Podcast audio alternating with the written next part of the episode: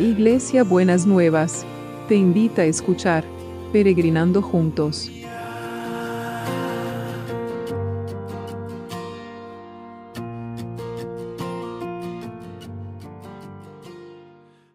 Buenos días mis peregrinos y peregrinas, ¿cómo andamos para empezar este miércoles que el Señor nos ha preparado? Muy bien, así que espero que, bien. Eh, estamos trabajando los proverbios en esta versión, la pasión que es tan linda y nos abre tanto la cabeza, ¿no? Y el proverbio de hoy está en Proverbios 18:4, que dice así: Las palabras de sabiduría, palabras que salen del corazón, entre paréntesis, son como corrientes de agua frescas, como aguas profundas que brotan desde el interior emergiendo desde el interior del que tiene entendimiento. Miren qué lindo. Las palabras de sabiduría, palabras que brotan del corazón, son como corrientes de agua frescas, como aguas profundas que brotan desde el, interior, emergiendo desde el interior del que tiene entendimiento. Entonces, para saber, para ser sabio de alguna manera, para esas palabras que brotan del corazón, brotan de una persona que puede entender y discernir las situaciones, ¿no es cierto? Em, muchas veces necesitamos discernir los tiempos, ¿no? ¿Qué, nos trae cada tiempo, cada situación, cada, cada em, eh, etapa de la vida también, ¿no? Para que podamos tener ese entendimiento y esa sabiduría para vivirlo de una manera que sea eh, sabia, correcta, productiva, que traiga, que traiga fruto, ¿no es cierto? Entonces, como son como corrientes de agua frescas que brotan desde el interior, desde un interior que tiene entendimiento. Entonces, no son palabras que brotan de la nada, estupideces, digamos, son palabras que brotan desde el interior de alguien que es capaz de pensar, que es capaz de elaborar, que es capaz de razonar, es capaz de sacar conclusiones em, correctas de las situaciones que se están viviendo y también es capaz de elegir eh, cómo manejar esa, esa interpretación y ese entendimiento de las cosas. El otro día estaba escuchando a una psiquiatra en una conferencia y decía, tenemos que educar nuestra voz interior. Y esa voz interior es la que nos puede dar si es sana, si, si mira la vida correctamente, si, si la mira de una manera sana, no enroscada, no problemática, no perseguida, como decía ayer, nos trae entendimiento y aparecen palabras llenas de sabiduría. Entonces, cultivemos la sabiduría. ¿De qué manera? Cultivando nuestro interior un interior del que tiene entendimiento, que, es capaz de, mirar la vida también como positivamente, con ánimo, con fortaleza, ¿no es cierto? Con estímulo, con esperanza, con confianza. Todo eso ayuda al entendimiento. Señor, que realmente puedan brotar de nuestro interior esas palabras de nuestro corazón, esas palabras de sabiduría que viven de una vida que hemos cultivado la interioridad, hemos cultivado la intimidad con nosotros mismos y podemos desarrollar y hacer una comprensión sana y correcta de las circunstancias de la vida, las propias y la de los otros. Gracias, Señor, muchas gracias, porque nos vas a dar sabiduría y vas a, nos estás ayudando, yo creo, mis peregrinos y peregrinas, que cada día, con cada reflexión que hacemos, estamos cultivando nuestro interior y estamos haciendo que aparezca como un entendimiento desde nuestro interior. Espero que sea así. Ese es mi objetivo y ese es mi deseo para cada vez que me, me pongo frente al, teléfono para poder eh, grabar el, el devocional de cada día. ¿sí? Bueno, Señor, y queremos traer a los que sufren. Hay muchos que están sufriendo. Hay muchos que están con, crisis eh, emocionales. Hay muchos que están con crisis eh, físicas, con salud, con problemas de salud. que hace tiempo que están batallando con los problemas de salud.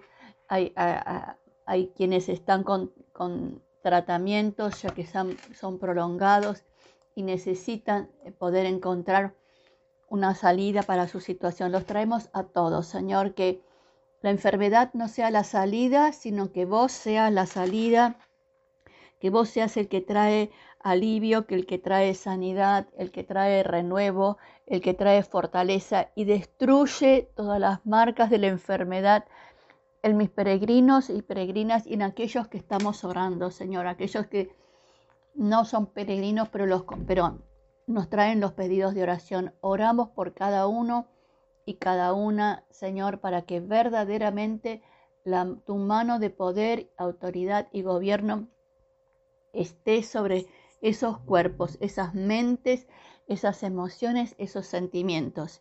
Y te damos gracias, Señor, te damos muchas gracias. Y también oramos por el equipo de salud, para que sigan pudiendo estar como más tranquilos, más aliviados, sin tanta tensión por, por, el aumento de los casos, que en todos los países, en todos los países empiece a haber un decrecimiento de, los contagios y que la gente pueda estar tranquila y que en paz y que de a poquito podamos ir volviendo a cierta normalidad con los cuidados que necesitamos. Y también oramos por los que trabajan para que, para que puedan estar guardados y cuidados en el trabajo. ¿no? Em, hoy tuve que ir a un negocio a hacer un encargo y, y el Señor me dijo, después que usted vino se llenó el negocio. Bueno, una oración contestada, que ese Señor se le llene el negocio, que haya trabajo, que haya producción, ¿no es cierto? Entonces estamos viendo esas cosas. Y de paso le digo, cuando un hijo del Señor entra en un negocio, siempre trae bendición y siempre trae prosperidad. Eso lo decía siempre mi querido y amado Juan José Chorbarín, que está en la presencia del Señor.